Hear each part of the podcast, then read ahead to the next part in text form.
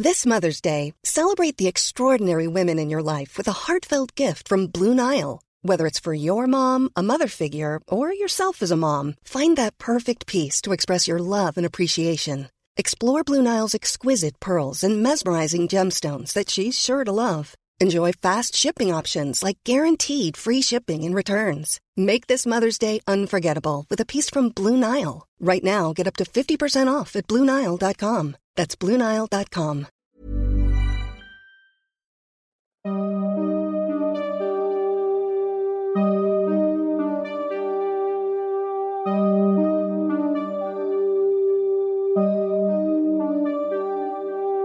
Durante los siguientes minutos escucharás historias que podrían quitarte el sueño. Cosas que pasan con mayor frecuencia de lo que podrías imaginar. Anécdotas vividas por personas reales, como tú, como yo. ¿Estás listo para escucharlas? Así que ponte cómodo y apaga la luz, porque yo soy Emanuel Morales. Y yo Kevin García. Y estas son Las historias del mundo creepy.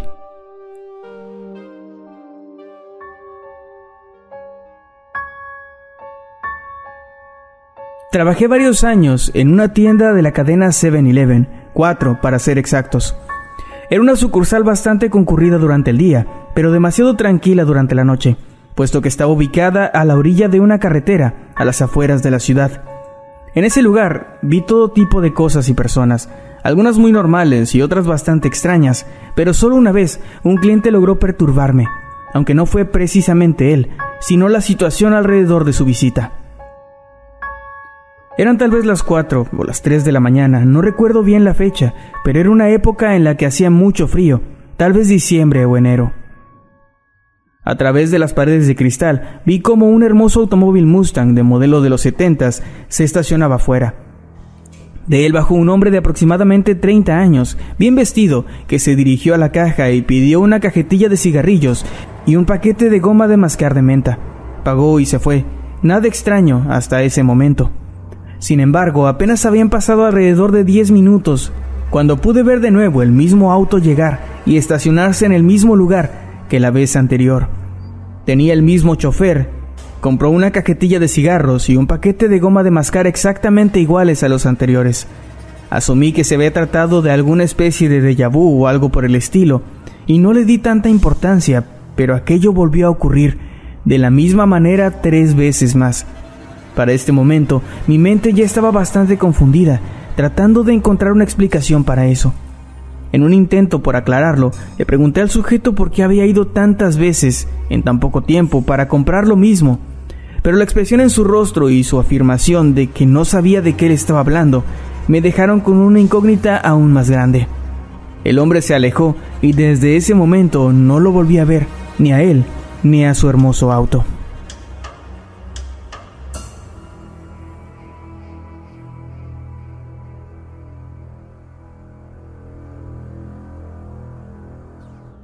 Hace un tiempo estuve trabajando en una sucursal de 7-Eleven ubicada cerca de mi hogar.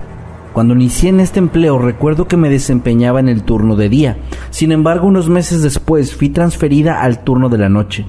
Realmente no me agradaba al principio, pues me daba miedo, pero con el paso de las semanas y al darme cuenta de que realmente no había nada por lo cual temer, terminé por tomarle cierto gusto a ese horario. Una noche, mientras me encontraba acomodando algunos productos en el cuarto frío, esa zona que se encuentra detrás de los refrigeradores, escuché cómo sonaba la pequeña campana que indicaba que alguien acababa de entrar en el establecimiento.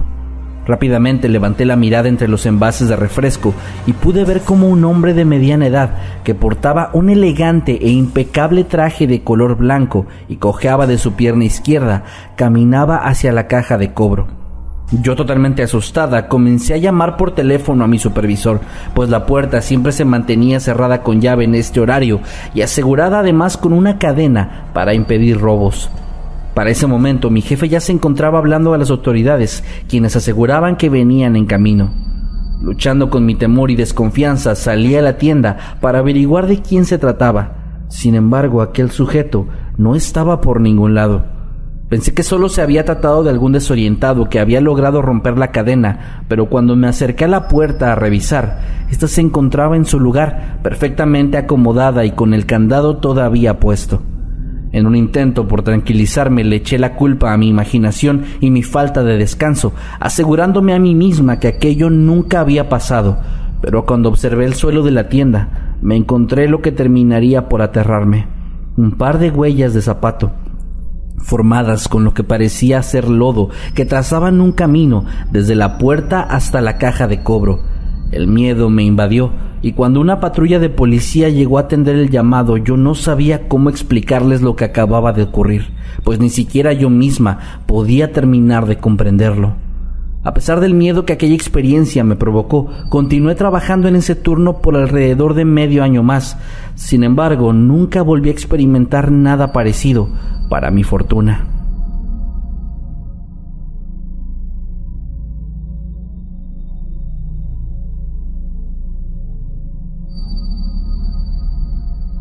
Pocas veces he sido testigo de algún suceso paranormal, y la gran mayoría de los que me han ocurrido siempre han sido minúsculos. Ya saben, un ruido en el techo, un golpe en la ventana, un sueño extraño, siempre ese tipo de cosas. Pero hace un año aproximadamente me ocurrió algo realmente extraño. Recuerdo haber llegado a un 7-Eleven, una franquicia algo escasa en la zona donde vivo. Cuando entré todo parecía normal. En el lugar había dos empleados, uno en la caja y otro limpiando la hielera, y en medio de los pasillos había un hombre, un anciano que permanecía completamente inmóvil, con la mirada perdida hacia la nada. Parecía una especie de maniquí muy perturbador. Pensé que se trataba de alguna extraña broma y no le puse más atención. Pero apenas estaba en la caja, preparándome para pagar, alcancé a ver cómo al sujeto le comenzaba a salir sangre de la boca, y aunque era una cantidad muy grande, el hombre seguía totalmente inmóvil y en el mismo sitio.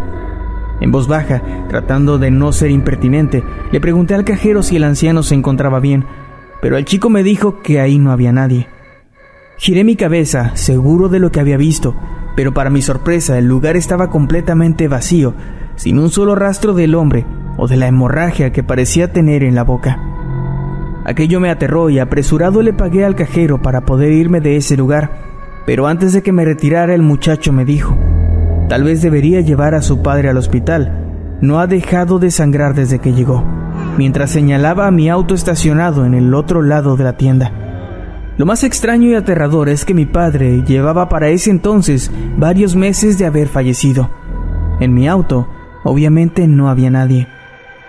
No sé qué pasó ese día, pero cada vez que lo recuerdo, el miedo me invade de la misma forma que aquella tarde.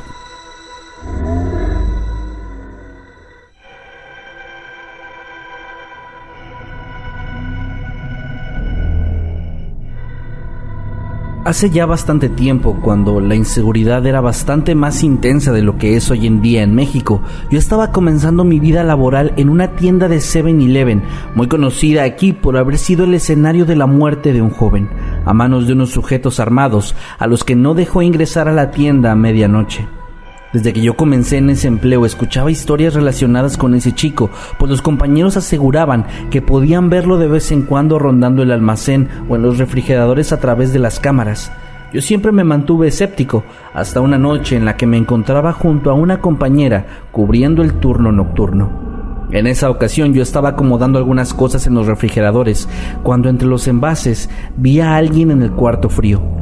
A primera vista asumí que era la chica que estaba conmigo, pero cuando puse atención noté que su complexión era más robusta, así que fui a esa área para ver de quién se trataba, pero para mi sorpresa no había absolutamente nadie.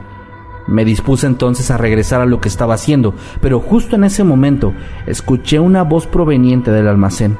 Al ir a revisar si mi compañera necesitaba algo, la encontré sentada en un pequeño escritorio, revisando algunas notas y le pregunté si me había hablado, pero ella me aseguró que no, que no había dicho nada. Ambos nos quedamos unos minutos platicando y cuando volvimos al área de cajas pude ver a través del cristal como una camioneta se alejaba del estacionamiento.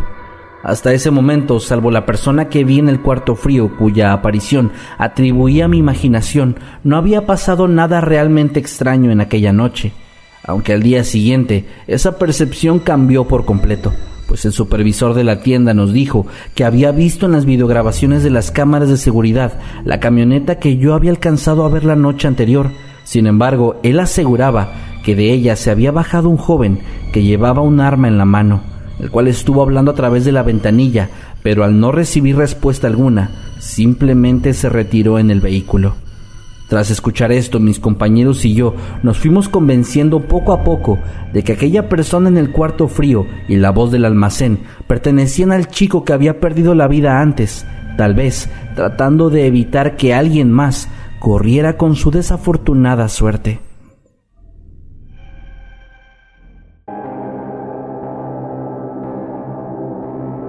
Hace tiempo me sucedió algo bastante extraño. Había tenido un día muy rutinario, por lo que saliendo del trabajo, como a eso de las 7.30, decidí pasar a un Seven cercano a mi casa para comprar algo y dar un paseo a pie por la zona. Una vez en la tienda, tomé unas papas y me dirigí a los refrigeradores para llevar una lata de Jack Daniels, de esos de sabor miel y limón. Sin embargo, al cerrar la puerta, se cayó la bolsa de la botana, por lo que, obviamente, me agaché para recogerla, y al estar ahí, Yendo hacia abajo, sentí que había alguien frente a mí.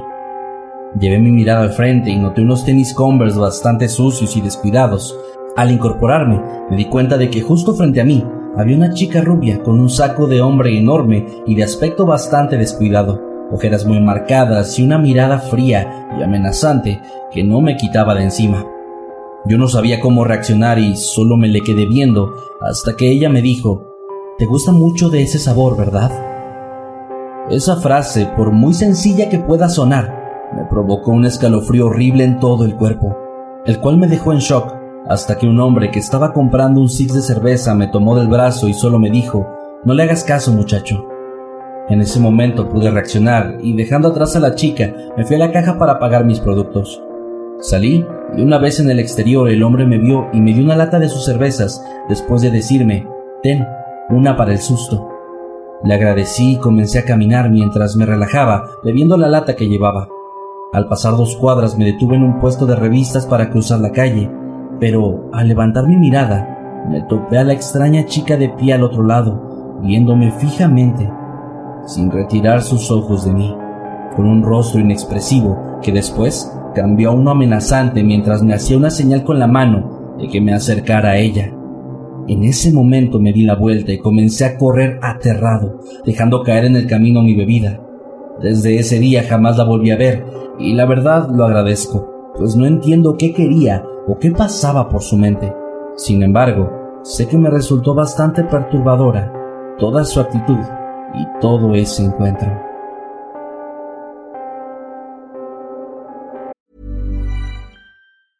Small details are big surfaces. Tight corners or odd shapes? Flat, rounded, textured, or tall?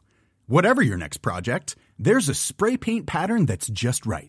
Because Rust new Custom Spray 5 in 1 gives you control with five different spray patterns.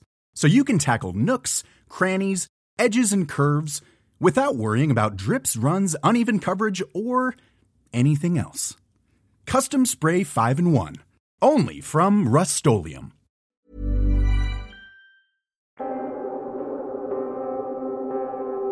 Trabajo en una sucursal de 7-Eleven en la Ciudad de México, la cual se ubica en un edificio bastante antiguo y totalmente deshabitado, lo que hace que el lugar tenga una vibra sumamente extraña y pesada. Eso aumenta el miedo que provocan los sucesos paranormales que tienen lugar en la tienda, de los cuales hemos sido testigos todos, desde los empleados hasta los clientes y los proveedores. En la tienda es bastante común escuchar canicas rodando en el techo y cadenas arrastrándose, lo cual es sumamente extraño, porque como ya mencioné, el lugar está deshabitado.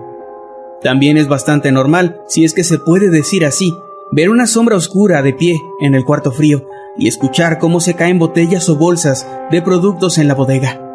Pero lo peor es, sin duda alguna, que para ingresar en esta zona tenemos que pasar por un pasillo largo, el cual se sitúa frente a una casa bastante antigua con una vibra sumamente sombría, en la que muy frecuentemente vemos a una mujer lavando durante las noches.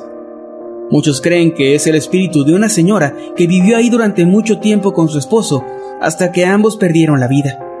No sé si esa sea la verdadera razón detrás de eso, pero la vibra tan aterradora de ese lugar me hace creer que efectivamente, como dicen, alguien está penando ahí.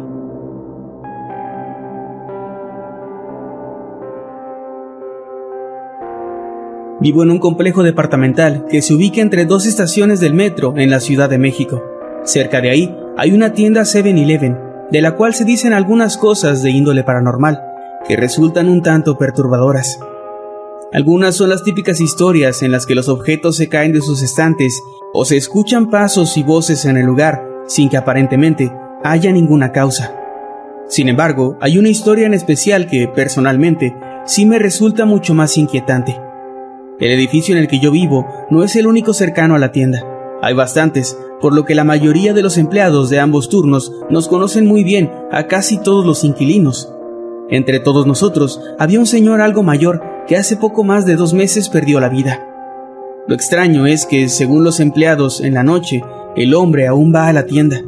Así es, me han contado que muy seguido lo ven llegar, entrar al establecimiento, meterse entre los pasillos y buscar algún producto. Sin embargo, nunca llega hasta la caja.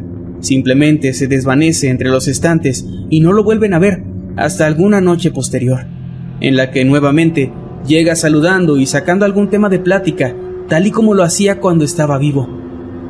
Ellos aseguran que cada vez que lo ven sienten un escalofrío horrible, una mezcla entre terror y tristeza, pues al parecer el Señor no sabe que ya no pertenece a este mundo y sigue atrapado aquí, sin poder descansar en paz.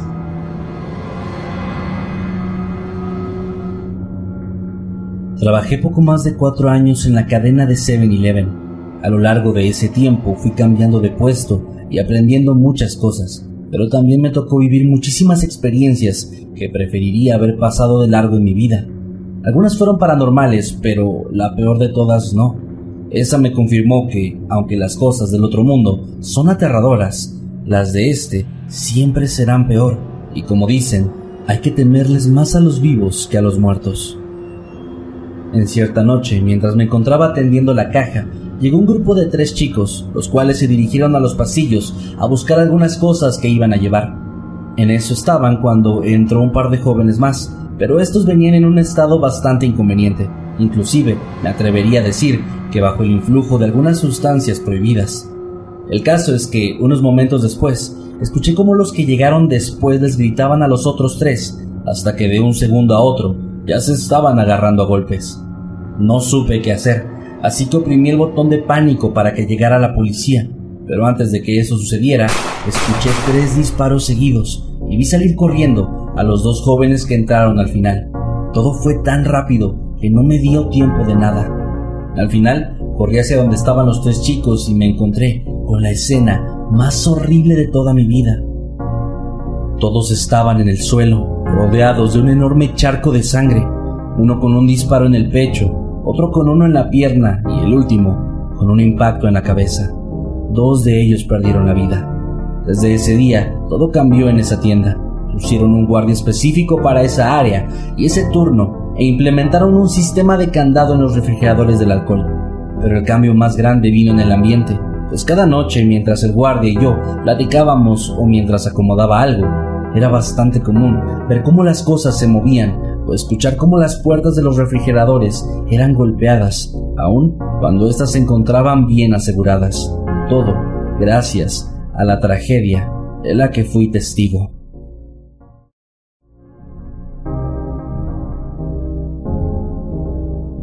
Llevo ya un tiempo trabajando para la empresa 7-Eleven y aunque he tenido algunas experiencias extrañas, ninguna ha sido como esta. Sucedió cuando tenía apenas unas cuantas semanas de haber entrado en la cadena. En ese entonces yo tenía el turno del día, pero una compañera de la noche tuvo unos problemas personales que la obligaron a ausentarse, por lo que alguien tenía que cubrirla. El problema era que nadie quería, así que me tocó a mí. Yo no tenía ningún problema con hacerlo, pues para ser sincero, me parecía el mejor turno, tranquilo, sin muchos clientes ni proveedores, y tenía el resto del día para hacer mis actividades. Lo único que me daba un poco de miedo era la posibilidad de ser asaltado y los clientes mala copa. En fin, la noche en la que sucedió todo era realmente tranquilo, en exceso, lo cual me resultaba curioso, pues la sucursal estaba en una zona industrial. Al estar tan calmado todo, decidí ir a la oficina para ver una serie en mi teléfono mientras pasaba la noche, aprovechando que ahí estaban los monitores de las cámaras de seguridad y así podía estar al pendiente de los clientes que llegaban. En eso estaba cuando de pronto hubo un corte de luz de unos 10 segundos en los que desaparecieron las cámaras de las pantallas. Posteriormente escuché unos golpes en la tienda y la imagen volvió. Al revisar las pantallas me di cuenta de que había un cliente frente a la caja, así que dejé mi celular y salí para atenderlo. Pero cuál fue mi sorpresa al encontrarme en la tienda con algo bastante extraño. Tal vez suene raro, pero no supe si quien estaba ahí era realmente una persona, pues su apariencia era bastante inquietante. Medía poco menos de un metro con cincuenta, aproximadamente. Su delgadez era extrema, literalmente su piel estaba pegada al hueso.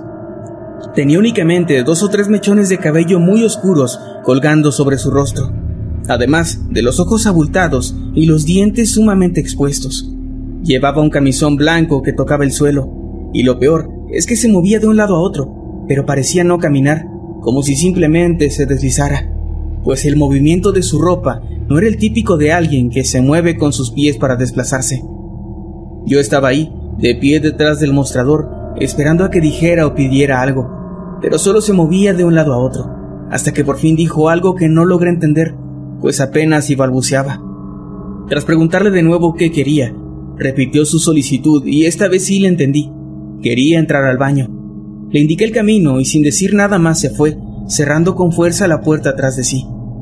Yo me quedé ahí, viendo fijamente la entrada del sanitario, esperando a que saliera, pero pasó poco más de una hora y no ocurría. En ese momento llegó un camionero pidiéndome entrar al baño. Yo le dije que sí, pero que tenía que esperar pues estaba ocupado. El hombre accedió y se quedó de pie junto a la caja, haciéndome plática de vez en cuando hasta que, después de poco más de media hora, el sujeto se desesperó y fue directamente al sanitario. Pasaron unos minutos y el chofer salió, diciéndome que si no quería darle permiso de entrar al baño, solo se lo hubiera dicho. Aquello me inquietó bastante y le conté lo que acababa de pasar. Él me dijo que en el baño no había absolutamente nadie, pero que sí había un extraño olor a azufre y que el lavabo estaba emanando agua de color negro. Fui a revisar acompañado del camionero y lo único que encontré en el lugar fue exactamente lo que él dijo, un olor horrible a azufre y la llave chorreando un líquido negro. Quedé en shock y lo único que atiné a hacer fue ponerle seguro al baño durante el resto del turno. Al día siguiente esperé al gerente y lo primero que hice fue contarle lo que había sucedido. Revisamos las cámaras para ver todo, pero en las imágenes no se veía nadie, más que a mí, parado detrás de la caja, viendo hacia la nada. Hasta el día de hoy no he podido encontrar una explicación lógica para lo que me pasó, y aunque aquí sigo trabajando, espero nunca volver a toparme con lo que sea que haya sido lo que llegó a la tienda aquella noche.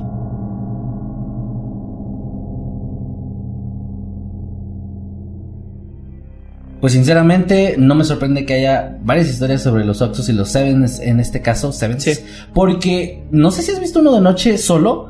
Son raros. Tienen una vibra muy rara, una hora super creepy. Cuando llegas a comprar y te atienden por la ventanita cuando es un barrio peligroso eh, y está todo solo, también como que estar esperando allá afuera está medio raro. Sí me ha pasado que, por ejemplo, si llegaba en auto, estaba solamente mi auto yo ahí, el chico buscando a la que le pedí y como que volteando yo a todos lados con esa sensación rara. Hace, hace poco fuimos a la Ciudad de México y precisamente fuimos a, un Oxxo en el caso de, eh, de lo que estaba cerca de donde nos quedamos y me dio mucha cosa porque no es que fuera un barrio feo, de hecho estaba bastante bien, pero estaba muy oscuro y muy solo y quien nos atendió fue un señor ya grande, o sea, un viejito que, o sea, ya se movía lento y esto y estaba solito en la noche y sí me dio mucha cosa pensar que pues era muy fácil que le pudiera ocurrir algo.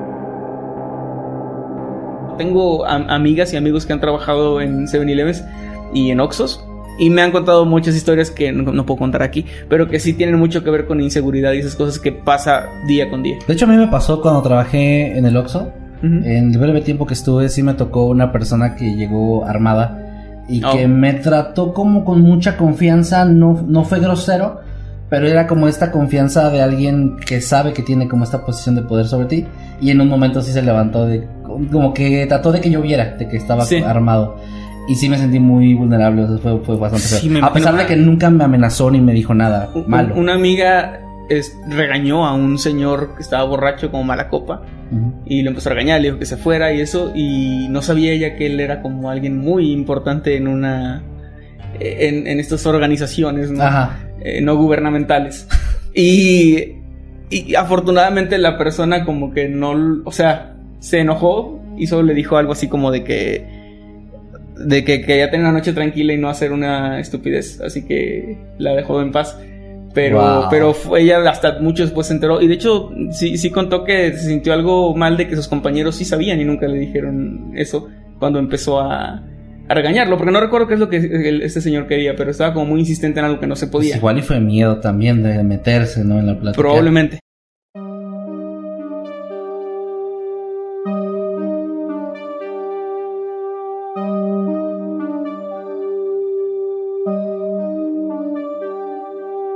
Hemos llegado al final de este episodio. Esperamos que haya sido de tu agrado. Recuerda que puedes escucharnos cada lunes y que puedes seguirnos a través de todas nuestras redes sociales como arroba emanuel-night y arroba Kevin Masketman. Buenas noches y